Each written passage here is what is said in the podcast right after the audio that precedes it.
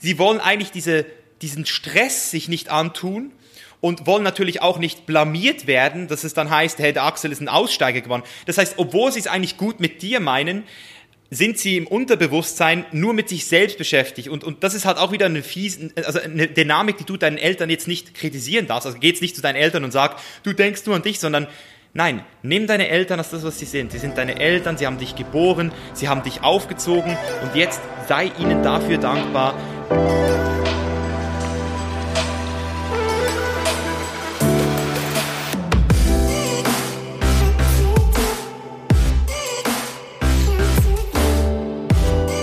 Willkommen bei einer weiteren Episode Vegan, aber richtig. Jim Brown sagte einmal, du bist der Durchschnitt der fünf Menschen, mit denen du die meiste Zeit verbringst.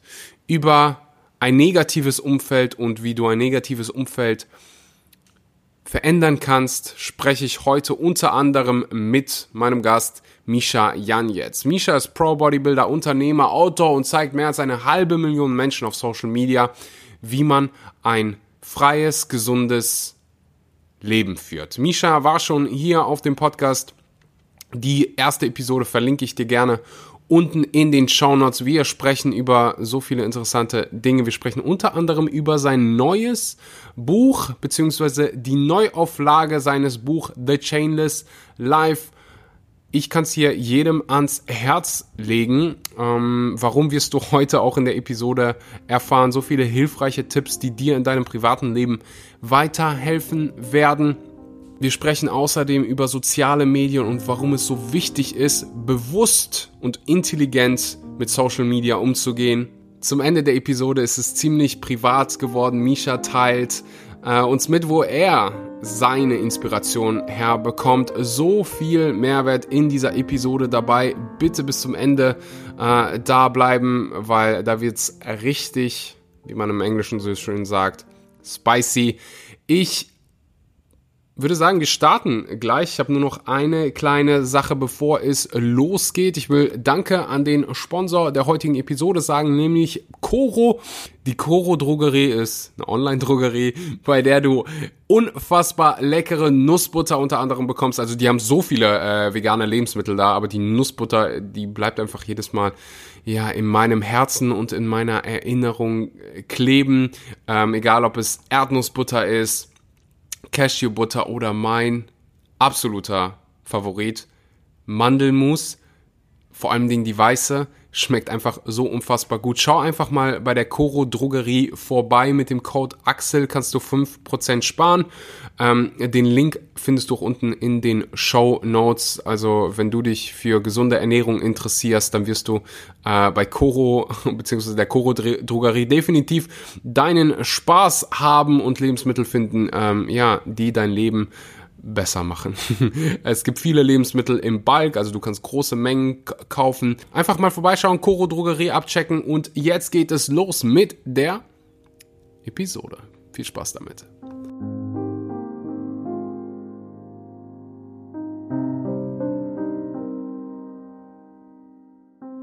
Einen wunderschönen guten Morgen, guten Mittag oder guten Abend und herzlich willkommen bei einer weiteren Episode Vegan aber richtig, heute zu Gast ist kein anderer als Misha Janetz. Misha Janetz ist Pro, Pro Bodybuilder, Unternehmer, Autor und Wiederholungstäter zum zweiten Mal hier auf dem Podcast. Herzlichen Dank, dass du heute hier bist, Misha. Yeah, hi Axel, schön wieder hier zu sein.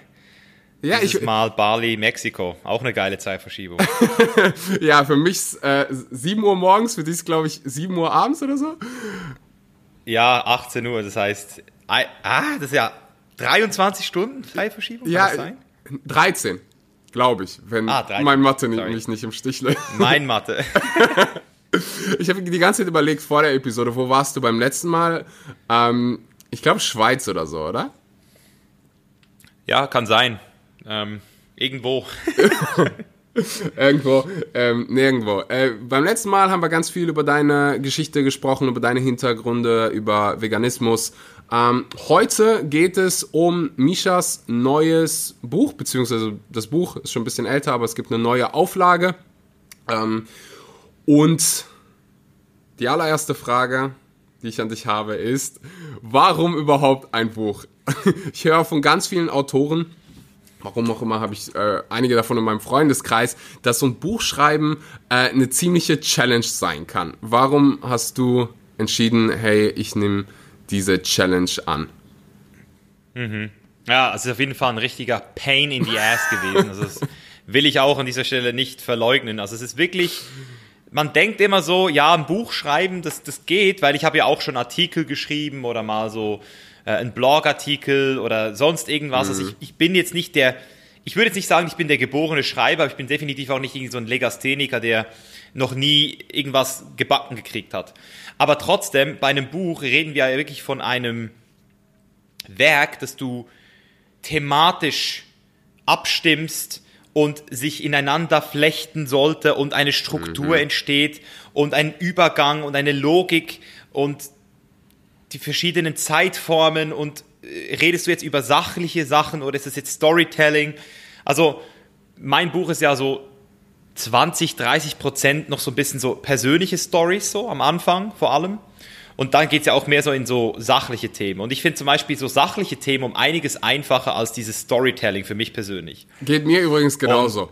Und, ja, also so, sobald ich über meine eigenen Stories reden muss, habe ich das Gefühl, ich, ich, ich labere um den heißen Brei.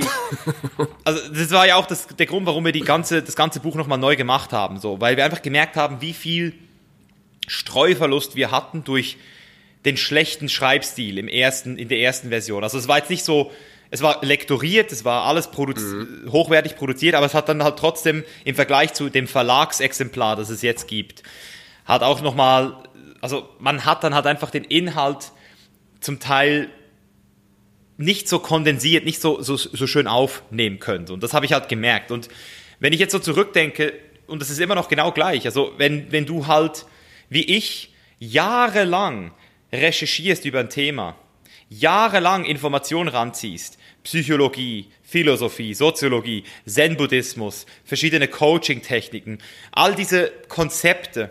Und du hast alles schon mal gehört, du hast alles irgendwie schon mal gesehen. Also es gibt kein Buch mehr in der Persönlichkeitsentwicklung, was mir nochmal so ein, oh wow, das habe ich ja noch nie gecheckt. So, es gibt's gar nicht mehr. Nach sieben, acht Jahren irgendwann hast du es durch. Aber jetzt kommt's. Nur weil du das alles irgendwo mal gehört hast, heißt es nicht, dass du genau verstehst, wie was in was zusammenfügt. So, also wie, wie was miteinander verbunden ist und was Sinn macht. Also Content versus Context. Das heißt, ich kann mir jedes Spielzeug kaufen, das es gibt und es in mein, in mein Zimmer packen und dann habe ich einfach ein riesen, ja, so ein Bordell, so einfach alles liegt rum. Und was ich dann irgendwann gemacht habe, so vor drei Jahren, war so realisiert, okay, ich habe jetzt jedes verdammte Spielzeug hier in meinem Zimmer, aber ich komme nicht mehr klar.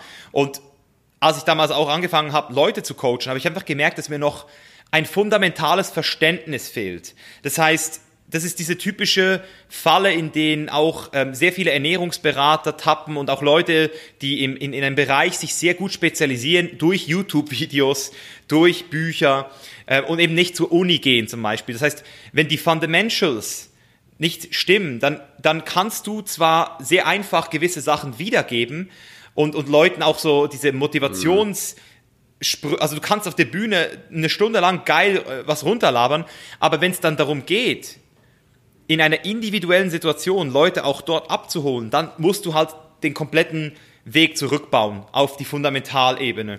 Und das war so meine Aufgabe. Also ich habe so das Gefühl gehabt, es hat sich so für mich angefühlt, als wäre das Buch wie so eine Bachelorarbeit gewesen, so von einem vier-, fünfjährigen Studium. Und genauso habe ich es auch behandelt. Das heißt, meine Idee war, nie ein Bestseller zu schreiben. Es war mir scheißegal. Natürlich habe ich alles daran gegeben, dass das Buch trotzdem ein Bestseller wird, was es ja jetzt auch geworden ist, sonst hätten, hätten sie es ja auch nie nochmal verlegt. Also der Verlag ist ja dann auf mich zugekommen und hat gesagt, hey komm, das können wir noch besser.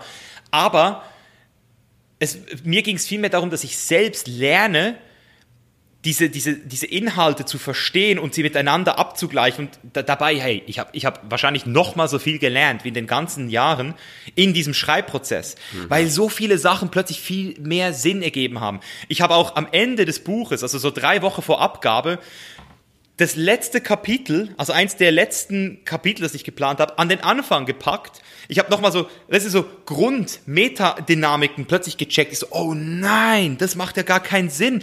Das ist ja eigentlich dort. Und, und daraufhin habe ich dann eben auch angefangen, wirklich viel, viel besseren Content auf YouTube zu machen. Also meine Videos wurden gefestigter. Mein, mein Mentoring, das habe ich jetzt auch nochmal komplett neu gebaut, ähm, Anfang Jahr das, das hat einfach viel mehr Hand und Fuß. Also ich kann jetzt wirklich hinstehen und sagen, okay, ich habe zwar nie Psychologie studiert, aber ich habe trotzdem das Gefühl, an dem Punkt zu sein, wo ich schon einiges mitreden kann. So. Und das fühlt sich jetzt gut an. Deswegen darum habe ich das Buch geschrieben, um mein Kinderzimmer aufzuräumen und alles dorthin zu packen, wo es eben auch hingehört. So.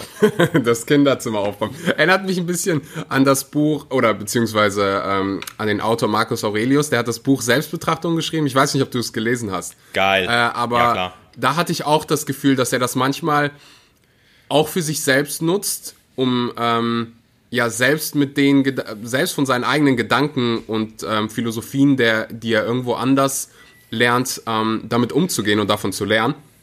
Ähm, deswegen weiß ich definitiv, wovon du sprichst. Schreiben ist ja, ist ja Denken in einer reflektierten, meditativen Form. Also mhm. er nennt es ja auch Meditations, Markus Aurel. Ja. Das, heißt, das heißt, die Stoiker haben nicht äh, wie die Zen-Buddhisten meditiert, sondern sie sind, sie haben gejournalt. Das war ihre Meditation. Mhm. Gehört das bei dir das auch zu, zu einer Routine dazu? Also journalst du? Ich nenne es nicht mehr Journaling, weil ich. Ich meine, du hast ein Buch geschrieben. ein langes Journal. Nee, nee. Also ich habe auch gejournalt mhm. während des Buchschreibens, nach dem Buchschreiben, aber ich habe jetzt rausgefunden für mich, dass ich, ähm, also dieses Journaling, so wie es die meisten machen in der Persönlichkeitsentwicklungsindustrie, das habe ich aufgehört, weil ich gemerkt habe, dass ich mir manchmal auch Sachen aus den Fingern sauge. Mhm. Also spätestens, also jedenfalls für mich jetzt. Aber was ich immer noch mache, ist Braindumping. Jeden Tag. Braindumping heißt, ich habe Sachen in meinem Kopf, die schweren hier rum und statt zu statt diese Arroganz zu besitzen, zu denken, ah ja, die kommen dann wieder, die fallen mir dann wieder ein, dumpe ich einfach alles ganz pervers einfach runter in ein System. Und, und, und, und zum Teil mache ich aus diesen Braindumps dann Videokonzepte, also Ideen, manchmal äh, verwerfe ich sie auch, manchmal bringen sie mich dazu, etwas zu recherchieren. Also irgendwelche, ich habe zum Beispiel hier so Braindump, bei mir ist äh, aktuell drin zum Beispiel so ähm, er, er, die Eristik oder zirkuläre Fragen ähm, also so Sachen, das sind so Sachen, die ich einfach irgendwo aufschnappe und mir dann so überlege, hey, warte mal, was ist es gewesen? Oder ich habe so einen Gedanken, der plötzlich kommt, so, hey, warte mal, über das könnte ich ein Video machen. Und, und das schreibe ich dann so kurz runter, was ich mir dabei gedacht habe, damit ich es äh, nicht wieder vergesse. Das, das heißt, du darfst nicht nur ein, ein Stichwort hinschreiben, weil du denkst dann auch wieder, ja, mit diesem Stichwort erinnere ich mich genau an all diese Sachen. Nein, schreib einfach mal kurz eine kleine Message an dich selbst. Und, und das mache ich immer noch täglich. Am Morgen, manchmal auch im Gym. Ähm, dann äh, auch direkt so Braindump nennt man ja. das. Ich muss gerade so lachen, weil mir das so oft passiert ist, dass ich irgendwie gedacht habe, oh, ich schreibe, ähm, oder ich erinnere mich daran. Nächster Punkt war dann, ich schreibe einfach Stichpunkte auf und manchmal, was meinte ich da in diesem äh, Moment mhm. damit? Weil, ich, damals war alles so klar. äh, ja, deswegen, äh, da bin ich mittlerweile auch angekommen. Also ich habe ein Journal, wo ich ähm, wahrscheinlich diese Klassiker-Fragen beantworte, aber auch wo ich äh, Ideen aufschreibe und die kommen wirklich überall im Gym, beim Duschen. Ähm, und da ist es einfach immer schön, das Handy irgendwo in der Nähe zu haben, weil dann kannst du es aufschreiben. Oder eine Voice-Memo hat mir neulich meine Freundin gezeigt. Auch kannst gut. du auch reinsprechen. Also kannst du einfach reinsprechen ähm, und dann macht dein Handy für dich Notizen. Von da an äh, mega geil. Das Buch startet heiß mit der Vegas Story. Kannst du vielleicht da ganz kurz ausholen und ähm, ja, erzählen, wie die Vegas Story dein Leben verändert hat? Ja, das ist ja immer im Nachhinein so einfach zu erzählen, weißt du? Im, im Nachhinein kannst du ja so in der Retroperspektive sagen, so, ja, in diesem Moment hat sich alles verändert. Aber jetzt das ist ja auch immer noch eine Reflexion. Und die Reflexion, die ich hatte und auch immer noch habe, ist, dass ich damals einfach zum ersten Mal meine eigene Hybris so richtig äh, gesehen habe. Also meine Selbstüberschätzung gepaart mit meiner brutalen Ignoranz. Und das hat alles so in diesem Kosmos von Drogen, das erste große Geld gemacht, Erfolg, ähm, Missgunst von anderen Leuten. Das heißt, ich habe zum ersten Mal gecheckt, dass ich eigentlich erstens mal eben sehr, also sehr ego-driven war, ignorant war, aber auf der anderen Seite auch ein kleiner Junge war, der einfach auch weg wollte von dem ganzen ähm, Schmerz, den er halt damals äh, äh, empfunden hat. Und das war halt eine Zeit, also ich, ich deswegen habe ich auch so viel Empathie mit diesen ganzen ähm, Overnight Success Stories, wie zum Beispiel mhm. Britney Spears und Justin Bieber, die haben ja das, was ich in, in also ich habe ein Prozent von dem mit, mit 20 oder Mitte 20 erlebt, was die mit Anfangs ihrer Teenager-Karriere erlebt mhm. haben. Das heißt, wenn du halt innerhalb von Sekunden in, praktisch so gefühlt zum Weltstar wirst und Geld kriegst und all das auf dich reinprasst, dann bist du, dein Selbstbild zu bewahren ist fast unmöglich, weil alle auf dich projizieren. Und das ist halt in dieser Zeit halt krass passiert, dass ich halt aufgrund von YouTube mit meiner Reichweite und relativ viel finanziellem Erfolg sehr schnell sehr groß wurde, auch angefangen habe, meine, meine finanziellen Ressourcen dann auch zu nutzen für Spaß, für Hedonismus, für alles Mögliche und dann sozusagen in meine eigenen moralischen No-Gos getappt bin, eben wie zum Beispiel dann mit irgendwelchen Substanzen in meinem, in meinem Körper in eine Sauna zu gehen, wo, das, wo die Gefahr halt groß wäre, gewesen wäre, dass mir genau das gleiche passiert ist wie die Person, die ich zwei Jahre vorher noch verurteilt habe, mhm. der, der ja in der Sauna gestorben ist, deswegen so. Also das war für mich so dieser Spitzenpunkt, wo ich danach aber auch erst ein paar Wochen später realisiert habe, Mann, bist du ein Idiot. Also in dem Moment habe ich das, in dem Moment habe ich das noch gedauert. nicht so gecheckt wahrscheinlich. Ja, ja, ja, ey, hoffentlich nur Wochen. Es gibt ja Leute, die checken das. Also Konfuzius hat, glaube ich, mal gesagt, aus den Fehlern von anderen zu lernen, das ist so die, die Master, Masterclass so. Aha. Und wenn du aus deinen eigenen Fehlern lernst, ist auch geil, aber die meisten lernen ja nicht mal aus ihren eigenen Fehlern. Also, ja. Definitiv.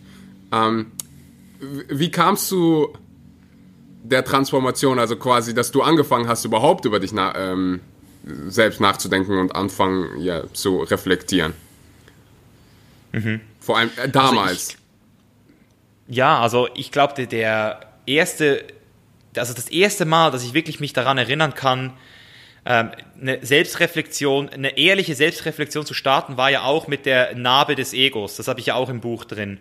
Nach der Schlägerei mit dem verbluteten Kopf im Zug zu, zu sitzen und zu realisieren, dass dass ich selbst diese Schlägerei erzeugt habe, dass nicht ein anderer mich provoziert hat, sondern dass ich mich selbst habe provozieren lassen, dass ich eigentlich selbst für alles verantwortlich bin. Also das war mhm. dieser Tag, wo ich gesagt habe, hey, Selbstverantwortung und nie wieder versuchen, die Opferrolle zu übernehmen. Das war das letzte Mal, dass ich in der Opferrolle war ähm, und das hat diesen Effekt in mir ausgelöst, so, oh wow, also ich hatte seither nie wieder eine Schlägerei, nie wieder ein Problem auf Ego-Basis mit einem anderen Mann. Und wenn es mal so eine Reiberei gegeben hat, wo ich gemerkt habe, da will ein Typ zeigen, wie krass er ist, so, hey, hey Amigo, ist alles cool, so, weißt du, so ganz entspannt, so. Äh, und, und, und ich habe halt einfach früh schon gemerkt, okay, Reflexion tut mir gut. Also auch im Gym, im Fitnessstudio. Reflexion, mhm. mich selbst zu hinterfragen, tut mir gut. Dort hat es angefangen. Und Selbstreflexion, das ist ja auch etwas, das ich meinen Kunden beibringe. Das ist ja die Geheimwaffe für ein geiles Leben. Also Selbstreflexion gepaart mit Visualisierung, würde ich jetzt mal sagen, das sind so die zwei Sachen, wie du deinen Verstand benutzt, statt von deinem Verstand benutzt zu werden. Weil die meisten Menschen werden von ihrem Verstand benutzt. So. Mhm. Also der Verstand ist dafür da, dass du überlebst und du lässt dich dann halt einfach steuern. So. Aber wenn du anfängst, die Rolle zu übernehmen, der, der Beobachter zu werden von deinen eigenen Gedanken und, und deine Gedanken sozusagen kreierst in einem in einem äh, Rahmen, der dir dient, für dein höheres Ziel, für das es dir gut tut, dann kannst du den Spieß halt umdrehen. Und das hat dann halt so verschiedene Phasen gehabt, eben so äh, im Gym anzufangen zu trainieren.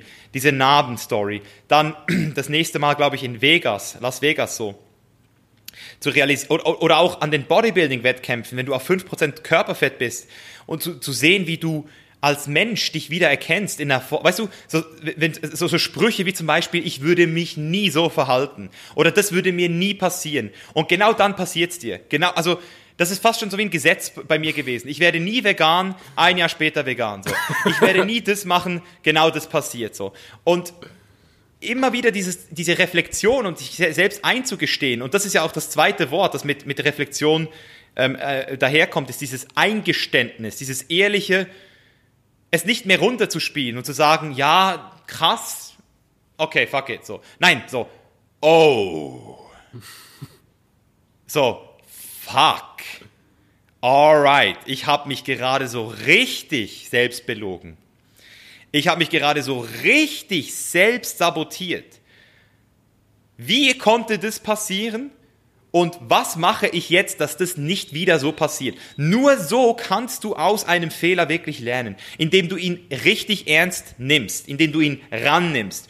Und das ist dieser, das ist dieser Prozess, wo ja dann auch Erfassen ein Thema wird, dass du es auch aufschreibst, dass du dir da auch Gedanken drüber machst.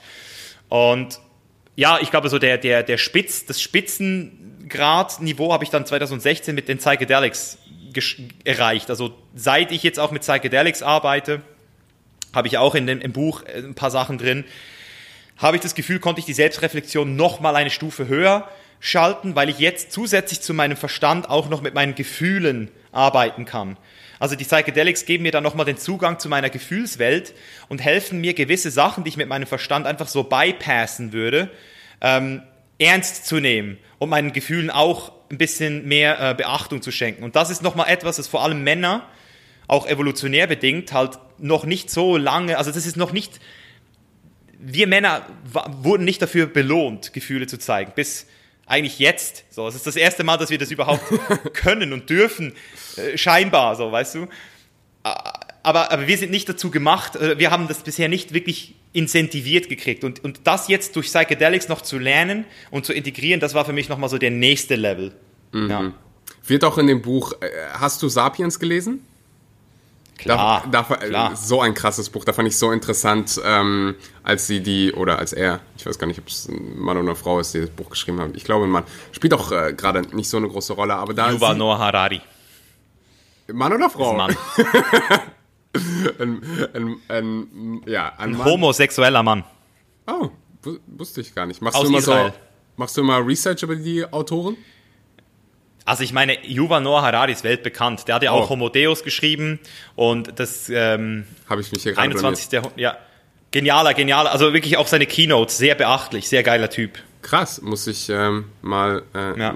ab, abchecken. Bei Filmen mache ich das, warum auch immer direkt nach dem Film. Ich will immer wissen, äh, was ist die wahre Geschichte dahinter, wer hat den Film gemacht, wie viel hat er gekostet. Äh, kommen wir ganz kurz zurück zu, zu, einer Sache, die du gerade angesprochen hast, nämlich äh, Visualisierung. Und ich glaube, dass du Visualisierung anders nutzt als die meisten. Du hast gerade davon gesprochen, ähm, dass man reflektieren sollte, auf gewisse Situationen zurückgucken und dann auch hingehen und sagen, hey, wie kann ich mich beim nächsten Mal besser verhalten? Ist das, wo du Visualisierung dann einsetzt? Ähm, also ich verwende zwei verschiedene äh, Formen von Visualisierung mit meinen Kunden und auch in meinem System, sage ich jetzt mal, so wie ich Leute coache.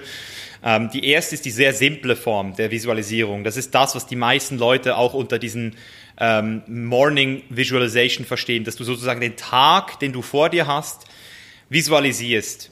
Ähm, also das hilft mir zum Beispiel im Tag besser in Flow zu kommen. Das heißt, mhm. statt am Morgen aufzustehen, keine Zeit zu haben und einfach durch den Tag zu rushen, komplett unbewusst und, und nicht achtsam, habe ich für mich durch Meditieren lustigerweise entdeckt, dass, also ich habe immer meditiert und habe dann gemerkt, dass ich auch irgendwie immer gerne am Ende der Meditation noch so ein bisschen den Tag kurz gecheckpointet habe. So, warte jetzt, jetzt, jetzt gehe ich hin, dann mache ich Frühstück, dann mache ich das, dann habe ich diesen Termin, oh geil, und dann passiert das. Und was mir aufgefallen ist, ist jedes Mal, wenn ich das gemacht habe, ich einfach den Tag hinüber weniger Stress hatte, unterbewusst. Also mein Unterbewusstsein ist irgendwie klarer gekommen, weil ich irgendwie mhm. schon mit meinem Unterbewusstsein am Morgen eingecheckt bin. So, hey, Unterbewusstsein, heute gibt's, also so, und, und das gibt dir halt ein geiles Gefühl. Und das ist diese sehr simple Form der Visualisierung, die jeder äh, eigentlich direkt, also da musst du auch keine, äh, kein Buch lesen, so. Das, das kann jeder für sich. Ja. Und es gibt ja auch Leute, die behaupten, ähm, du kannst nicht visualisieren und das ist auch Bullshit. Also jeder kann visualisieren. Es ist natürlich so, dass je, es gibt Leute, die haben es ein bisschen schwerer, mhm. aber wenn du die Augen schließt, kannst du dir ganz einfach Sachen vors geistige Auge äh, bringen. Und jetzt kommen wir zur zweiten Form und das ist eigentlich die, die, sage ich jetzt mal so, profound Form von Visualisierung und zwar diese also das ist für mich eigentlich so der Samt, aus dem die Träume sind, die dann eben auch zur Realität werden, ist, wenn du anfängst, deine Zukunft zu sehen. Also wenn, sie, wenn du es schaffst, ein Bild zu erzeugen, das nicht nur von deinem Unterbewusstsein geglaubt wird, dass das, dass das geht, dass das da sein wird, sondern auch in dir ein Gefühl erzeugt, das so stark ist, dass du dann auch automatisch in diese Richtung fast schon läufst. Also du, du, es zieht dich dann fast schon in diese, in diese Realität. Es, es, es gibt diesen Spruch, remember your future. Und ich finde, das hat was. Also es, so fühlt sich für mich an. Ich habe zum Beispiel die, die, das Haus, das ich jetzt in Kopangan baue, das habe ich seit 2009 in meinem Kopf. Ich habe es zwar nicht in Kopangan in meinem Kopf gehabt, aber ich habe so etwas ich habe damals gesagt, in LA hatte ich schon seit 2009 in meinem Kopf. Es gibt auch YouTube-Videos, wo ich darüber rede. Und ich habe das jetzt erzeugt. Das ist, das ist die Erschaffung. Also so funktioniert ja auch unser Verstand. So, unser Verstand kreiert. So, das, was du in deinem Kopf hast, kann, oder wie Elon Musk, irgendwann werden wir von Planeten zu Planeten reisen. Es ist, ist, für mich ist es klar so. Weil Elon Musk sieht es jetzt schon. Also wenn der Mensch, Mensch ist Schöpfer. Und das ist die Visualisierung, die viel schwerer ist, weil sie ähm, darauf aufbaut, dass du zuerst so lange reflektiert hast und so klar mit dir selbst im Rein bist, mit deinen Werten, dass du dir die Scheiße auch glaubst. Weil wenn du dir das, das nicht glaubst und nur so diese Miracle Morning ähm, Routines machst, wo du dann einfach irgendwelche Sachen visualisierst, ah, ich werde so viel Geld haben und, und bla bla bla, dann, dann läufst du eher in die Gefahr der kognitiven Dissonanz, so dass du eher dich selbst belügst den ganzen Tag und dir Geschichten erzählst, die dein Unterbewusstsein gar nicht glaubt. So. Mhm. Wunder, äh, wunderbar. Und ähm, einfach, weil ich es gerade so interessant fand. Wenn du jetzt beispielsweise, ähm, wenn ich dir jetzt sagen würde, hey, da gab es diesen Moment und ich habe eine Schlägerei angezettelt, beim nächsten Mal will ich mich anders verhalten ähm, ich glaube, du hast schon einen Schritt beschrieben, es einfach mal aufzuschreiben, überhaupt diese Realisierung, hey, ähm, ich hatte die Verantwortung, vielleicht wurde ich provoziert, aber im Endeffekt habe ich mich provozieren lassen. Mhm. Was ist jetzt der zweite Schritt zu sagen, hey, beim nächsten Mal mache ich es anders? Es gibt kein nächstes Mal. Schau mal, ja, Axel, beim nächsten Mal, wenn ich geil. provoziert werde. schau mal, das ist das Ding, Axel. Das ist das Lustige an der Autosuggestion. Die, die, die startet immer mit dir selbst. ähm, ich, ich optioniere nicht. By the way, ich also, hatte noch nie eine Schlägerei bevor. Ja, genau, weil, weil, du, weil es keine gibt. Weil, weil, weil du in deinem Bewusstsein das nicht existiert. Deswegen ziehst ja. du es auch nicht an. Du ziehst es nicht an. Ähm, wenn du etwas nicht optionierst, dann ist es per se nicht möglich in deinem Spektrum. Das heißt, mhm. ich selbst, ich selbst, ich, ja, das, also das ist, das ist ganz tief. Das ist jetzt zu deep. Da, wenn wir jetzt da reingehen, dann sind wir zwei Stunden nur mit dem Thema beschäftigt. Das ist wirklich deep. Aber, aber um es nochmal auf den einfachen Punkt zu bringen, ähm, wenn ich jetzt zum Beispiel weiß, ich hatte diese Schlägerei, ich reflektiere das, dann geht, ist der nächste Schritt, sich dann auch zu überlegen, wem passiert das nicht mehr. Also wer muss ich werden, damit mir das mhm. nicht mehr passiert? Und das ist halt eine, das ist auch wieder Visualisierung auf, auf höherer Ebene, weil die meisten Leute, wenn sie visualisieren, dann machen sie das eindimensional. Das heißt, das ist meistens Verlangen, Verlangen getrieben. Das heißt, ich habe so eine, ein Interesse, das in mir geweckt wird, wie zum Beispiel reich werden oder eine geile Freundin haben oder reisen. Und durch dieses Interesse im Jetzt entsteht ein Verlangen in der Zukunft. So, ich will das irgendwann haben. Das ist aber sehr primitiv. Das macht uns erstens unglücklich, weil wenn du, wenn du nur Verlangen in die Zukunft projizierst, dann sagst du dir in dem Moment, dass jetzt gerade nicht gut genug ist. Das heißt, du machst einen Vertrag mit dir selbst. So, hey, bis ich dieses Verlangen nicht gestillt habe, ist das Leben gerade noch nicht geil so. Und, und die zweite Komponente, das ist das, was ich jetzt gerade erklärt habe, das ist dann dieses, wer möchte ich überhaupt werden auf dem Weg zu diesem Verlangen. Jetzt, jetzt, jetzt kommt nämlich auch dieses mhm. Persönliche, diese Stärken, diese, diese Eigenschaft in mir. Also wer wirst du als Axel auf deinem Weg zu deinem ersten Buchlaunch zum Beispiel oder wenn du dein Unternehmen gründest. Und jetzt plötzlich siehst du diesen Axel, oder bei mir ist es zum Beispiel gerade mit Kindern so. Ähm, ich so, boah, wenn ich jetzt Kinder habe, ich glaube, dann kann ich zum ersten Mal wirklich von Selbstlosigkeit sprechen. Und dann werde ich, glaube ich, auch dieser Mann, der dann viel ruhiger wird, weil all diese anderen Sachen gar nicht mehr so wichtig sind. So. Und das gibt mir ein unglaublich geiles Gefühl, weil jetzt, jetzt, jetzt visualisiere ich schon auf zwei Dimensionen, auf dieser inneren Essenz und auf diesem Verlangen. Und wenn du jetzt noch eine Stufe weiter gehst, dann kommt noch das Thema Werte hinzu, das ich am allerspannendsten finde, weil wenn du Werte in die entdeckst, die du hast, und du jetzt in die, über, in, die, in die Zukunft guckst, dann werden aus diesen Werten irgendwann Überzeugungen. Also wie dein Leben aussehen soll, wie, das, wie die Welt, mit der du ja auch in, in Beziehung stehst, irgendwann aussehen soll. Das heißt, jetzt kreierst du wirklich eine Zukunft auf allen Ebenen. Auf dieser nicht quantifizierbaren emotionalen Verlangensebene, so ich will das, ich weiß nicht, warum ich es will, ich will es einfach, so. So wie bei mir ja auch, ganz viele Sachen, ich weiß nicht, warum ich mich für Psychologie interessiere. Ich hab, niemand hat mir das gesagt. Also ich finde es einfach geil. Und Ja, und, und dann diese Stärken in die Zukunft zu projizieren, oder? Du hast vielleicht so eine Fähigkeit, die du schon lange in dir siehst, so dieses, ich, ich, ich könnte, glaube ich, richtig gut diesen Sport machen oder dieses Instrument spielen oder vielleicht auch eben ähm, Leute coachen in diesem Bereich. Mhm. Und wenn ich jetzt denke, wie, wenn ich jetzt zehn Jahre investiere, Mastery, erreiche, wie krass ich dann sein werde. Und das gibt dir dann eine unglaubliche Power. Und wenn du jetzt das noch kombinierst mit deinen Werten, dann hast du auch dieses Why, von dem alle immer sprechen, dieses Warum. Warum will ich da überhaupt hin? So, jetzt beantwortest du dir deine Frage. Wichtig. Ja, ja, unfassbar wichtig. Äh, was auch wichtig ist, und ähm, darüber gibt es ein ganzes Kapitel im Buch, wenn ich mich nicht irre, ist das private Umfeld und dein Umfeld.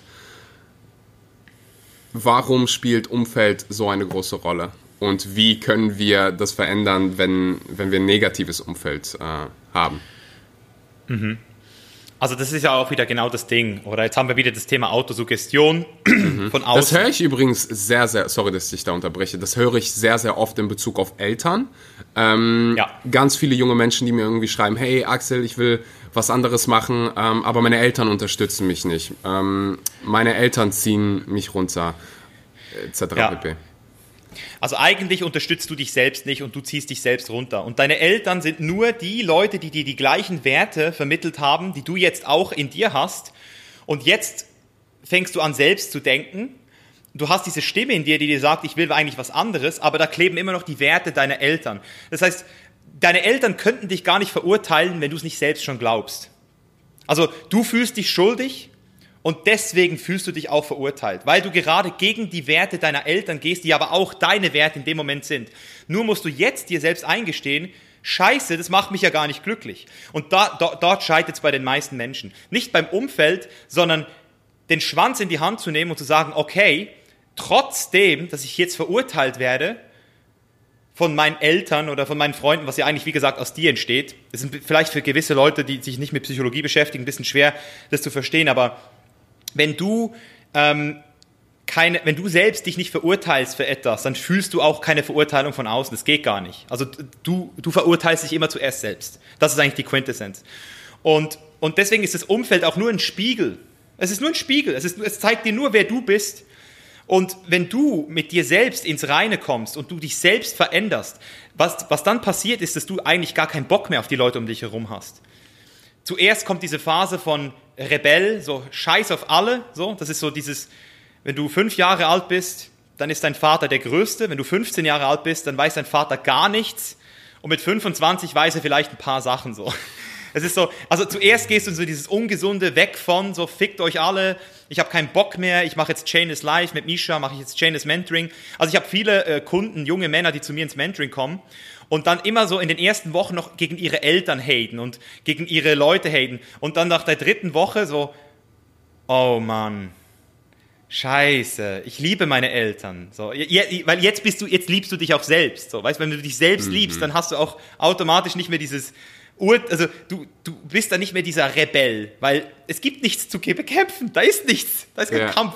So, so interessant, ja. dass, dass du das sagst, weil bei mir es ähnlich war unbewusst. Also ich habe bis vor kurzem noch nie darüber reflektiert. Also in meiner Vergangenheit war ich immer so, oh, die verstehen mich alle nicht, die sind alle gegen mich. Ähm, bis ich irgendwann mal gerafft habe, auch was so meine Jugend betrifft, das ist alles für mich passiert und ich wäre heute nicht der Mensch, der ich bin, wenn das nicht passiert wäre. Und das hat mir so viel Ballast von den Schultern gegeben. Und dann konnte, also heute ist es mir nicht egal, aber ich weiß von, dass, dass beispielsweise meine Eltern oder mein Vater von einem guten Punkt kommt. Also der mit seinen Werten, mit seiner Kindheit, mit seinen Glaubenssätzen hat, ist wirklich davon überzeugt, dass ich Anwalt sein sollte, weil es mir dann besonders gut geht. und ich probiere dann zu gucken, hey, er will nur, dass es mir gut geht. Und ich, ich glaube, das kann gerade jungen Menschen ähm, dabei helfen, einfach den, den Schritt zu wagen, zu sagen, hey, meine Eltern wollen eigentlich nur, dass es mir gut geht. In den meisten Fällen ist es zumindest so. G genau, das, das, ist, das ist sehr schön gesagt. Die Eltern, also es gibt keine Person auf dieser Welt, die am Morgen aufwacht und sagt, heute bin ich ein richtiges Arschloch und mache es allen Leuten unangenehm. Nein, es gibt diese Leute nicht. Jeder denkt, er macht gerade das Richtige so. Und, und bei deinen Eltern ist es ja auch so, und deswegen sage ich auch immer, ähm, wenn du dir jetzt einen Mentor suchst oder einen Coach suchst, dass du dich immer auf gewisse Fragen zuerst mal ähm, nieder, also du musst dir immer zuerst gewisse Fragen stellen. Die erste Frage ist schon mal so, vertritt diese Person die gleichen Werte wie ich? Und wenn nicht, hat sie wenigstens Kompetenz in einem Bereich, in dem ich keine Kompetenz habe. Das heißt zum Beispiel, wenn mein Vater nicht die gleichen Werte hat wie ich, aber ich Anwalt werden will und er schon Anwalt ist, dann kann es sein, dass er mir trotzdem ein paar gute Tipps geben kann. Obwohl er vielleicht nicht den gleichen ähm, Fall annehmen würde, weil er eben nicht die gleichen Werte hat.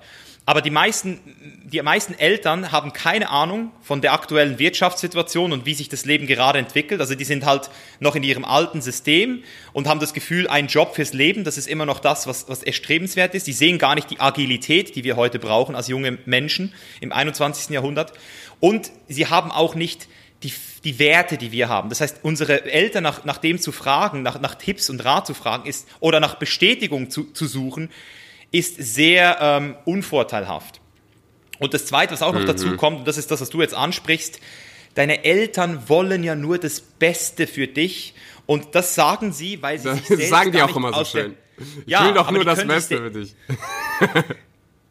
Genau, und, und sie können sich selbst aber gar nicht aus der Gleichung rausziehen, weil wenn sie das sagen, dann sagen sie eigentlich auch nur wieder, sorry, dass ich so sagen muss, Eltern, die jetzt zuhören, ich will das Beste für mich. Weil wenn Axel jetzt das macht, was ich nicht gut finde, dann habe ich jeden Tag Angst, dass er scheitert, dass er in Bali irgendwie ähm, ungesund wird oder so. Das heißt, sie wollen eigentlich diese, diesen Stress sich nicht antun und wollen natürlich auch nicht blamiert werden, dass es dann mhm. heißt, hey, der Axel ist ein Aussteiger geworden. Das heißt, obwohl sie es eigentlich gut mit dir meinen, sind sie im Unterbewusstsein nur mit sich selbst beschäftigt. Und, und das ist halt auch wieder eine fiese, also eine Dynamik, die du deinen Eltern jetzt nicht kritisieren darfst. Also geh jetzt nicht zu deinen Eltern und sag, du denkst nur an dich, sondern nein, nimm deine Eltern als das, was sie sind. Sie sind deine Eltern, sie haben dich geboren, sie haben dich aufgezogen und jetzt sei ihnen dafür dankbar und, und, und wälz nicht deine Werte auf sie ab.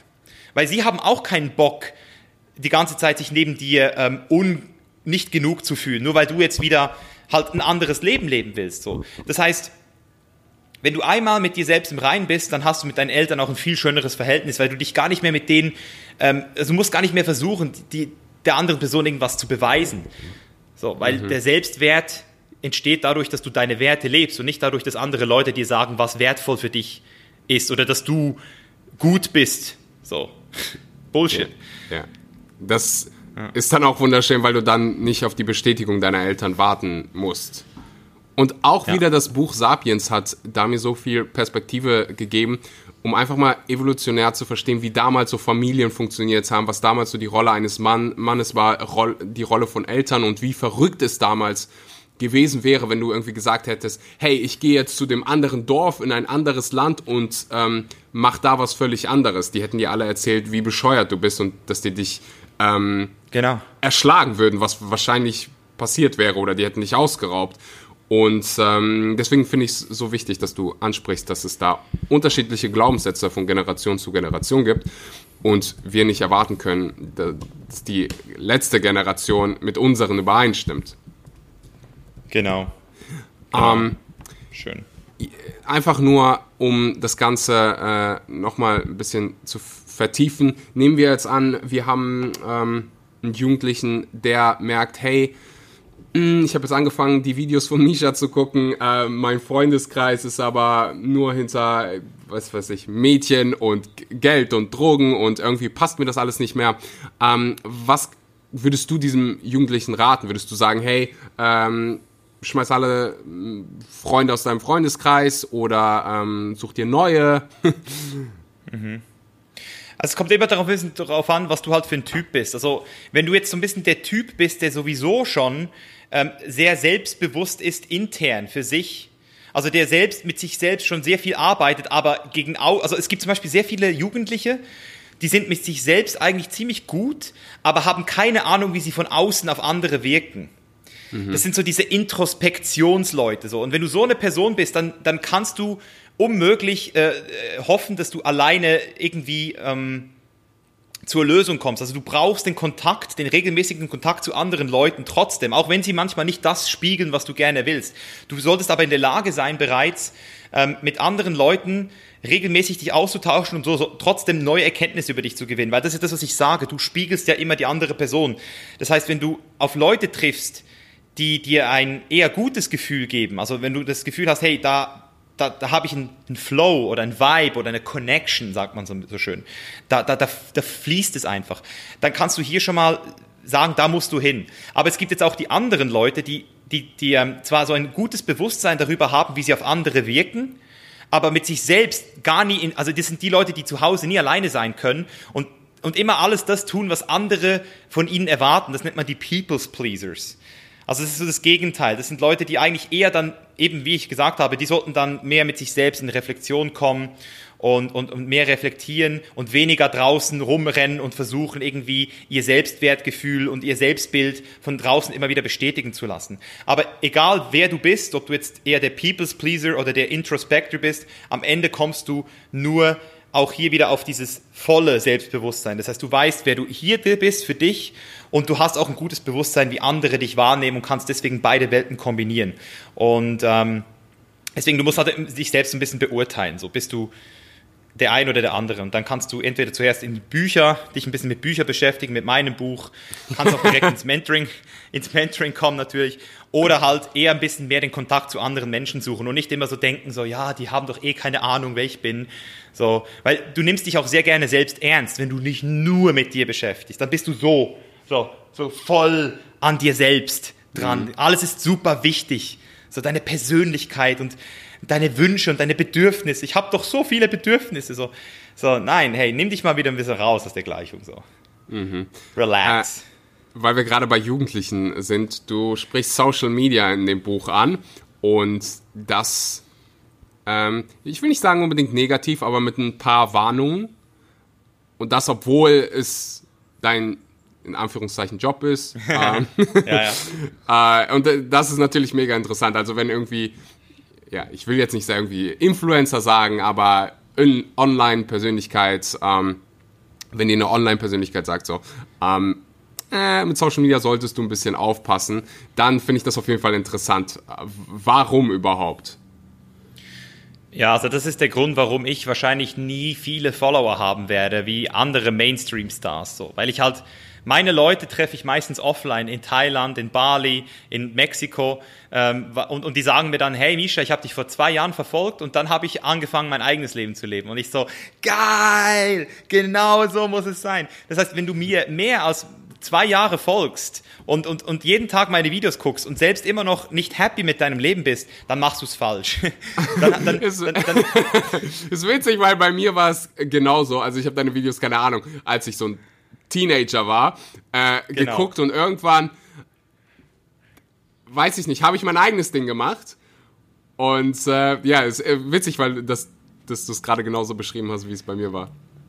Ja, ja, es ist, es ist immer so. Ich habe ja auch immer diese Phasen, wo ich mal wieder mehr ähm, getrieben bin, mir Bücher reinzuziehen und, und ähm, zu lernen und aufzusaugen und dann habe ich wieder diese Inspiration und dann mache ich wieder meine eigenen Moves. So. Also es ist immer so, es ist so zyklisch, so eine mhm. zyklische Geschichte. Und was bei Social Media halt ganz wichtig ist, und das verstehen viele nicht, ist, du siehst nur das, was ich dir zeigen will. Und lass es jetzt zuerst mal sacken. Lass dir das mal auf die Zunge zu gehen. Selbst wenn du, Axel, in die Kamera weinst, so wie es gewisse Mädchen mittlerweile machen, so, oh, ich habe so einen schlechten Tag, Leute, ich bin so verletzlich. Und dann kriegen sie tausend Kommentare, du bist so real. Aber auch das ist trotzdem dich gerade in einer Rolle. So, ich zeige mich jetzt gerade in meiner verletzlichen Rolle so. Ähm, wenn du jetzt aber Social Media hättest, Truman Show mäßig, wo, du, wo ich dich sehe, wie du gerade richtig ausrastest, so wie du es niemandem zeigen willst, oder gerade lügst, wie du es nie jemandem zeigen möchtest, oder gerade irgendwas in dir, in, in dir vorgeht und du gerade was machst, was, dir, was du nie auf Social Media präsentieren willst, dann reden wir von Realness. Und das zeigt niemand. Auch ich habe keinen Bock, die tiefsten Abgründe meiner Psyche mit jedem zu teilen. Das mache ich mit meinen Leuten im, im Inner Circle, die, mit den Leuten, die ich arbeite, damit die sehen, dass meine Schatten auch da sind, weil sonst kannst du ja die Arbeit, die ich mache, gar nicht machen, sonst, sonst bist du gar nicht auf einer Augenhöhe mit mhm. den Leuten. Aber ähm, die Leute zeigen dir nur das, was sie sehen wollen. Und das heißt, sobald du dich auf Social Media, Social Media mit anderen Leuten vergleichst, verlierst du. Du verlierst immer. Ver Vergleichen ist was Gutes, das ist evolutionär sogar wichtig gewesen, damit wir am Ball bleiben, damit wir nicht abkacken, so. Aber du hast dich vielleicht mit den zehn Leuten in deinem Stamm verglichen vor ein paar tausend Jahren. Irgendwann war es vielleicht die 100 Leute in deinem Dorf. Wenn du, Axel, ähm, 1,90 groß bist, ein Bankdrücken irgendwie 80 oder 100 Kilo machst, dann bist du wahrscheinlich der krasseste in deiner Stadt gewesen. Aber heute, Bro, vergleichst du dich mit wie viel? Oh Milliarden Leuten. Ja, 13,8? Ich weiß es nicht. Ich glaube 7,5, aber ich bin auch nicht auf dem Laufenden. Das ist das, was ich meine. Wir vergleichen uns mit der ganzen Welt. Und du wirst immer jemanden finden, der krasser, besser, schöner, ähm, was auch immer ist als du. Das heißt, du wirst immer einen Grund haben, dich inadäquat und inkompetent zu fühlen. Und deswegen ist es sehr wichtig, dass wenn du dich vergleichst, äh, es lieber machst mit Leuten, die du kennst, die auch Lust haben, dir das volle Spektrum zu zeigen, weil dann kriegst du auch einen sauberen Vergleich. Und wenn du dich mit Social Media vergleichst, und im Allgemeinen zu lange auf dieser Plattform rumhängst. Und ich meine, diese Instagram, das ist eine Billion-Dollar-Company. Die wissen schon, Facebook weiß schon genau, was sie tun müssen, damit du immer dran bleibst. Ich meine, du hast ja sicher auch den Film gesehen, Social Dilemma. Da muss ja, ich nichts mehr dazu sagen. Ja, klar. Ja. De äh, definitiv. Denkst du, dass, also meinst du, dass Social Media per se schlecht ist oder dass du es positiv nutzen kannst? Also schlecht ist ja schon mal eine Bewertung vom Verstand. Also das heißt, es, Social Media ist ähm, wie ein Messer. So, du kannst damit ähm, Rüben schneiden, dein Essen zubereiten oder du kannst jemanden umbringen damit. So, du kannst beides damit machen mit einem Messer. So. Und, mhm. und das Messer ist deswegen nicht schlecht, nur weil du jetzt jemanden damit umbringst. So. Ähm, deine Tat kann man dann als moralisch verwerflich oder schlecht sehen. So. Das, was du gemacht hast, du bist auch nicht schlecht. So, das, du bist halt einfach Du hast wahrscheinlich, wie du selbst gesagt hast, selbst Probleme gehabt so, und deine Eltern wahrscheinlich auch so. Ähm, aber Social Media ist gefährlich für den Großteil der Leute, vor allem Jugendliche. Also ich glaube, dass diese hohen Depressionsraten sehr stark korrelieren mit, mit, mit diesem ganzen Social Media Thema. Und vor allem, wenn du halt labil bist, ähm, wenn du das Selbstbewusstsein eben noch nicht hast, wenn du noch ein People's Pleaser bist, wie ich es vorhin erwähnt habe, dann hast du eigentlich fast keine Chance, es sauber zu nutzen. Also ich, ich würde jetzt zum Beispiel sagen, dass man ähm, fast schon so wie so ein Psychometric-Test machen sollte, bevor man Social Media nutzen kann. Also jetzt natürlich noch nicht, aber irgendwann sollte das vielleicht einmal kommen, dass man auch bei Social Media so zuerst sich bewusst, also wenigstens bewusst wird, was hier gerade passiert. So im Sinne von zu wissen, dass du, du ein bewusst? Messer in der Hand hast. Ja, ja, genau, genau. Könntest. Genau. Ja, interessant. Ich fand die Analogie sehr, sehr gut. Ähm, definitiv. Und manchmal kannst du dir auch mal, äh, also normalerweise schneide ich nur ähm, Kichererbsen und äh, äh, Tomaten etc. pp. Aber ab und zu passiert es mir selbst, dass ich merke, hey, was, was mache ich hier gerade eigentlich? Mit wem vergleiche ich mich hier? Ähm, ich vergleiche im Prinzip mein Behind the Scenes. Ich weiß alles über mich mit seinem Bühnenauftritt.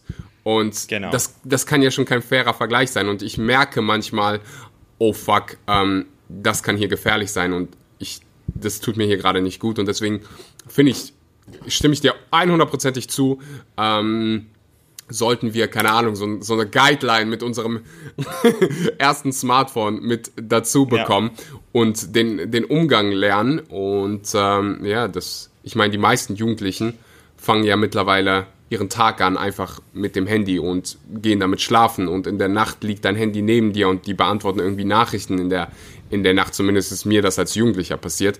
Ähm, gibt, es, gibt es da so, im Englischen sagt man so schön, Non-Negotiables, die du hast in Bezug auf Social Media Konsum? Ja, also ich, ich, ich rede jetzt natürlich als jemand, der das ganze Game schon sieben Jahre in, hochintensiv spielt.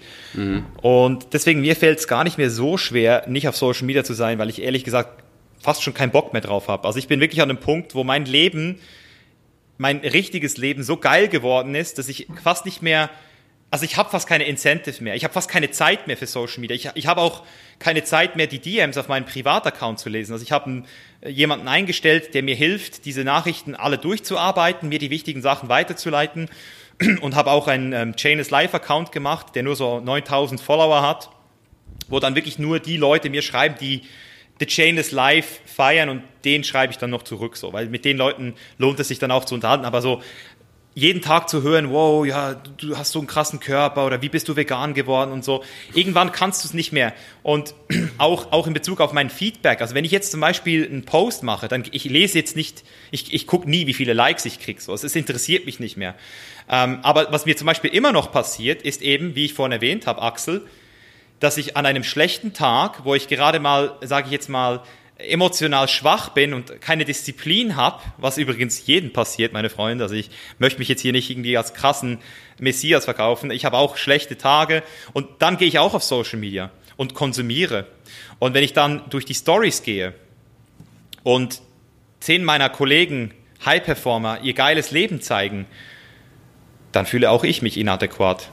Mhm. Und auch ich fühle mich manchmal scheiße. Das passiert immer noch ab und zu. Nicht, also ich werde mir zwar bewusst sehr schnell, dass das so ist, aber ich, ich kenne das Gefühl, gerade nicht ähm, genug zu sein. So. Gibt es so Momente, wo du nicht nur Social Media, sondern dein Handy nicht nutzt? Ich weiß, dass du ab und zu mal ähm, ganze Wochen ohne Social Media machst. Ja. Ja, drei, viermal im Jahr Digital Detox, ein bis zwei Wochen. Eigentlich ganz easy.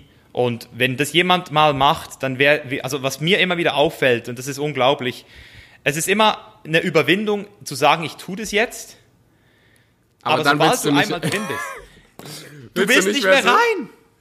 Ja, ja, ja, ja, ja. Das, also ich frage mich dann auch, wie zum Teufel kann ich das überhaupt? Aber dann gehst du wieder rein und zwei Tage später ist wieder alles wie vorher. So, es ist so krass, wie schnell es geht. Du wirst wieder eingesogen, ey. Ich, ich glaube aber trotzdem, dass die äh, hilfreich sind. Ich habe das ähm, auch, keine Ahnung, vor einem Jahr zum ersten Mal gemacht und da war es so krass. Ähm, eine krasse Überwindung, da überhaupt reinzukommen. Aber dann am Ende habe ich mit meiner Freundin gesagt, so, boah, ich, eigentlich äh, will ich irgendwie doch eine Woche länger machen. Nicht nur Social Media, sondern einfach auch mein, ähm, mein Handy. Aber mittlerweile ist ja alles Social Media. Also einfach, ist einfach mal so geil, nicht, ähm, ja, präsent sein zu müssen, in Anführungszeichen. Mhm. Und einfach mal, ich, ich finde, jeder sollte das machen, ob Influencer oder nicht Influencer, einfach mal wieder zu verstehen, dass du niemanden irgendwie was schuldig bist und niemanden irgendwie in fünf Minuten antworten musst, äh, weil du sonst irgendwie drei Fragezeichen geschickt bekommst. Ja, ja, genau. Also das, das, das ist sowieso ganz schlimm. So das ist, das ist so dieser Fame, wenn du den Fame so kriegst zum ersten Mal und dann realisierst, was eigentlich mit dem Fame mit, mitkommt, so diese Fragezeichen von den Leuten. Ja. ja. ja, aber ich glaube auch im, im privaten Leben von irgendwie, keine Ahnung, wenn dir deine Mutter schreibt und du antwortest nicht in drei Stunden, ähm, gibt es das, also ist das ein Problem bei vielen Menschen und deswegen, ja. Ähm, ist, es, ist es ein Problem bei vielen Menschen, Axel, oder ist es ein Problem bei dir? Bei mir ist es kein Problem. Also bei mir dauert es teilweise Wochen, bis du eine Antwort auf WhatsApp bekommst. also bei mir okay, ist gut. definitiv ähm, kein Problem. Okay. Also mir würde ja, jetzt keiner, keiner einfallen, der sich da irgendwie ähm, in den letzten Jahren beschwert hat. Also irgendwann wahrscheinlich schon mal, aber dann habe ich es einfach kommuniziert. Ähm, aber die meisten meiner Freunde sind halt auch so, weißt du? ja, ja, ja. Also bei mir steht in meiner WhatsApp-Bio Response Time up to 14 days. Thank you. Thanks for your understanding. Es ist einfach einfacher so. Weil, weil was du damit machst, ist, Axel, du depersonalisierst deine Entscheidung. Also du entkoppelst deine Entscheidung von einer persönlichen äh, Entscheidung. Das heißt, wenn du jetzt ähm, pauschal sagst, also ich zum Beispiel, wenn du mich jetzt gefragt hättest, Misha, reden wir nochmal über Veganismus, hätte ich gesagt, nein, weil ich vor einem halben Jahr meinen 15. Podcast und meinen 30. Ähm, was auch immer Artikel jemanden gegeben habe zum Schreiben, also so, so Interviewanfragen, und ich habe gesagt, okay, ab jetzt Management, ich will keine, ich, ich, es gibt genug da draußen von dem. Wer, wer, wer es wissen will, der, der findet es raus. Das heißt, ich habe eine pauschale Entscheidung getroffen, nie wieder, also nie wieder, also jetzt, ich habe keinen Bock mehr darauf. Und deswegen, wenn jetzt du sagst, Misha, ich will über Veganismus reden auf deinem Podcast, dann kann ich dir, dann, dann schreibe ich dir zurück, Axel, vielen Dank für deine Anfrage, aber ich habe mir vor einem halben Jahr habe ich mich dazu entschieden, das nie für niemanden mehr zu machen so. Und dann fühlt sich für dich auch um einiges entspannter an, als wenn ich dir sage, hey Axel, so, ich habe gar keinen Bock, weil dann kannst du es wieder persönlich nehmen. Das heißt, wenn ja. du eine Entscheidung machst, die dann alle Entscheidungen einfacher macht, also ein Nein gibt dir dann halt einfach die Freiheit für ganz viele Neins direkt so. Hundertprozentig. Ja. Ich sehe, bei dir wird es schon äh, dunkel. Ähm, deswegen kommen wir gleich so zu den letzten Fragen. Zwei Dinge, die ich noch unbedingt fragen ähm, möchte. Und zwar gibt es ein Kapitel, ähm, das nennt sich, glaube ich, Quelle der Inspiration. Mich würde einfach interessieren, wo, was sind deine Quellen der Inspiration? Mhm. Ähm, das ist eine gute Frage. Also ich habe ich hab so, ja, das ist wirklich eine gute Frage, weil ich kann natürlich jetzt alle meine Mentoren abzählen oder, oder so erzählen, wo ich hingucke und so. Aber ich, ich würde sagen, ich habe so eben so zyklisch ganz verschiedene Sachen, die ich mache. Also jetzt, die letzten zwei Monate waren wahrscheinlich die intensivsten zwei Monate seit langem, so seit mehreren Jahren, wo ich fast nicht gelesen habe, fast keine YouTube-Videos geguckt habe und fast nichts, also Social Media mäßig gemacht habe, sondern ich hatte ähm, die Chance, mit meiner Beziehung nochmal aufs nächste Level zu gehen ähm, sehr viel über mich zu lernen, ähm, habe einfach Gespräche geführt, stundenlang Gespräche geführt, die mich so inspiriert haben, jetzt in den nächsten Monaten wieder Content zum Thema Beziehung zu machen, zum Thema offene Beziehung, zum Thema Free Love und was es eigentlich heißt, zu lieben und nicht zu lieben. Ähm, solche Sachen so. Und, und das wäre jetzt zum Beispiel für mich unmöglich gewesen, das in einem Buch zu lernen. Ich habe zum Beispiel zwei Tantra-Bücher gelesen und das, das waren dicke fucking Schinken so. Das waren so 300 Seiten. Und ich habe bei diesen zwei Büchern weniger gelernt als in zwei Stunden One-on-One -on -One Tantra Coaching. Das heißt, es gibt diesen großen Teil von Inspiration, den ich mir von Menschen hole im Real Life, die mich prägen, energetisch auch. Das ist ein großer Teil und der treibt mich dann auch an, im Nachhinein meistens die Theorie anzunehmen und dann zu lesen und zu studieren und zu verstehen. Jetzt zum Beispiel heute habe ich zum ersten Mal das Thema Polygamie ähm, einfach mal so auf, auf Reddit angefangen zu lesen und verschiedene Bücher, Quellen mir geholt, weil ich jetzt erst jetzt die Theorie verstehen will. Weil zuerst musst du ja mal Praxiserfahrung haben in einem Bereich. Du musst ja zuerst mal etwas ähm, erleben in dem Bereich, damit du dann überhaupt mit diesen Sachen, mit diesen Informationen relaten kannst. Ähm, und, und das ist, das ist halt ganz, ähm, ich würde mal sagen, das ist so, das machen, glaube ich, wenige bewusst, aber die meisten machen es eigentlich so. Also du hast immer den Impuls, energetisch zuerst und dann gehst du. Also vielleicht hörst du jetzt diesen Podcast und das treibt dich dazu, das Buch zu lesen. Und mein Buch bringt dich dann dazu, die erste Reise zu machen. So, weißt du? Und, und durch die Reise kommst du ja dann auf diesen Selbstentdeckungsprozess. Das heißt, meine Inspiration hole ich mir vor allem von außen, von Leuten, ähm, die das schon durchlebt haben, die mir auch energetisch, denen ich es auch abkaufe, also wo ich merke, das ist kein Booksmart, sondern das ist äh, real fucking life. Und ähm, Reisen sind Inspiration für mich. Und meine Quellen der Inspiration sind aktuell Mentoren wie zum Beispiel Raval Navakant, Naval Ravikant, sorry. Das ist ein ganz geiler Typ. Ähm, das sind dann meistens Leute, die ich mir hole oder die ich mir, die ich finde, die ähm, die nächsten zehn Jahre, wie ich sie erleben möchte, in meinen Augen am, am erstrebenswertesten gelebt haben. Mhm. Das heißt, vor zehn Jahren waren das ganz andere Leute als heute. So. Und jetzt aktuell sind es halt Leute, die sehe ich, wo die sind. Das sind so 40, 50-Jährige. Jetzt bin ich ja 30 geworden. Und, und die haben dann irgendetwas in sich, was ich auch in mir schon habe. Und jetzt haben wir wieder diese Visualisierung so. Wer möchte ich werden irgendwann? Und dann sehe ich, oh wow, diese Qualität, die dieser Typ hat, die will ich jetzt auch kultivieren in mir. Nice. Ja. Bevor wir zur letzten Frage kommen, will ich einfach mal ähm, ja, mich für deine ganze Inspiration bedanken. Ich finde es bemerkenswert, wie du dich immer wieder neu erfindest und immer wieder ähm, true, wahr zu deinem eigentlichen Ziel stehst und dich nicht dafür interessierst, was äh, andere dann von dir sagen, ob das jetzt vor ein paar Jahren war, als du gesagt hast, hey Leute, ich ernähre mich jetzt vegan oder als du dann gesagt hast, hey, mein, mich interessiert jetzt persönliche Weiterentwicklung äh, mehr und ich glaube, dass ich da mehr Menschen helfen kann. Ich finde es einfach bemerkenswert, dass du dich da von Fame und Zahlen und Likes nicht zurückhältst, sondern wirklich ähm, ja dein echtes wahres Leben lebst und ähm, viele dabei inspirierst. Vielen Dank, Axel. Und die größte Wertschätzung kriege ich, wenn ich eingeladen werde auf einem Podcast und das dann auch mit euch teilen darf, oder? Das, ist, das zeigt mir eben auch, dass es real ist, oder? Weil am Ende bin ich nur hier, weil ich genau das mache, was du jetzt gerade gesagt hast. Das ist ja das mhm. Lustige. Mhm. So. Yeah. die letzte Frage. Die hast du im Buch gestellt. Wie sollen deine Freunde über dich, Misha, auf deiner Beerdigung reden? Was sollen, sie, was sollen sie über dich erzählen? Ja, du brauchst nicht wahr sagen, du hast die Frage gestellt. Das ist, glaub mir, ja, aber das ist, glaub mir, Bro, das ist einer der heftigsten Fragen im ganzen Buch. Da, also, wenn du die Frage wirklich ehrlich beantwortest, dann, dann kann das dein ganzes Leben nochmal verändern. Nur diese eine Frage, das ist. Also, was ich will, ist, dass die Leute immer sagen werden über mich, ist, dass Misha wusste immer, was er will und hat sich immer genau das geholt. Er hat nie zurück, er hat nie ähm, zurück, er hat nie zu, ähm, er, hat, er ist nicht kompromissfähig. Und das habe ich auch manchmal gemerkt. Er war, also ich, ich weiß, dass gewisse Leute in meinem Umfeld mich genau deswegen schätzen, aber natürlich auch wissen, dass es gewisse Sachen bei mir nicht zu holen gibt. So. Also ich bin halt sehr Kompromiss. Also ich, ich, ich mache nur Kompromisse, wenn der Kompromiss für mich sich auszahlt, sonst mache ich den Kompromiss nicht so.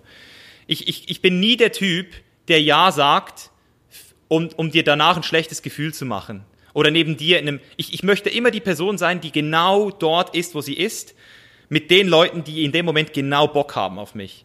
Das heißt, ich mache immer genau das und das, ich will, dass die Leute das, also wenn Leute jetzt sagen, sagen, hey Misha, ich habe dich zwar nicht, ich habe dich zwar nicht jeden Tag gesehen oder jahrelang irgendwie mit dir äh, rumgehangen, aber immer wenn ich mit dir am Start war, hatten wir die geilste Zeit zusammen. Und sie war so intensiv, dass ich jeden verfickten Tag daran denke, wie geil die Zeit war. Und das, das ist das, was ich will, die Qualität, diese Kondensierung mit den Menschen so.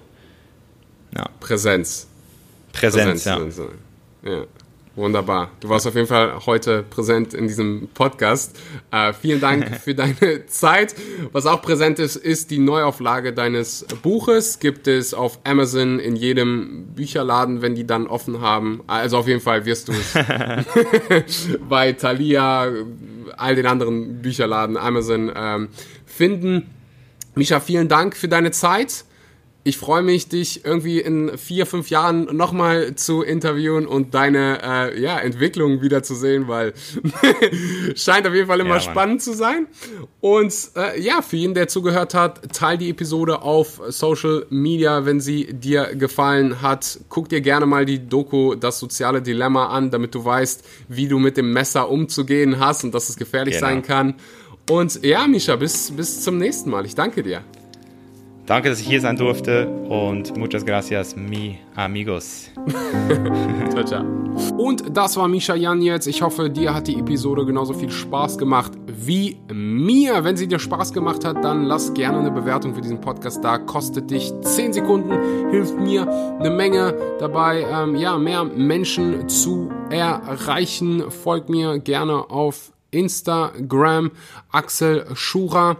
Äh, wie gesagt, den Link zu Mishas neuem Buch bzw. der Neuauflage gibt es auch bei mir in den Show Notes. Ansonsten gibt es das Buch überall, Thalia, Amazon etc. pp. Gerne vorbeischauen und dir ein Exemplar sichern. Ich danke dir wie immer fürs Zuhören. Danke, dass du mal wieder deine Zeit investiert hast, hast nämlich in das, ja, in das Wichtigste in deinem Leben. Deine eigene Gesundheit. Ich freue mich auf alles, was kommt und wir hören uns beim nächsten Mal. Adios. Hey, I'm on vacation every single day cause I love my occupation. Hey, hey, hey, I'm on vacation. If you don't like your life, then you should go and change it.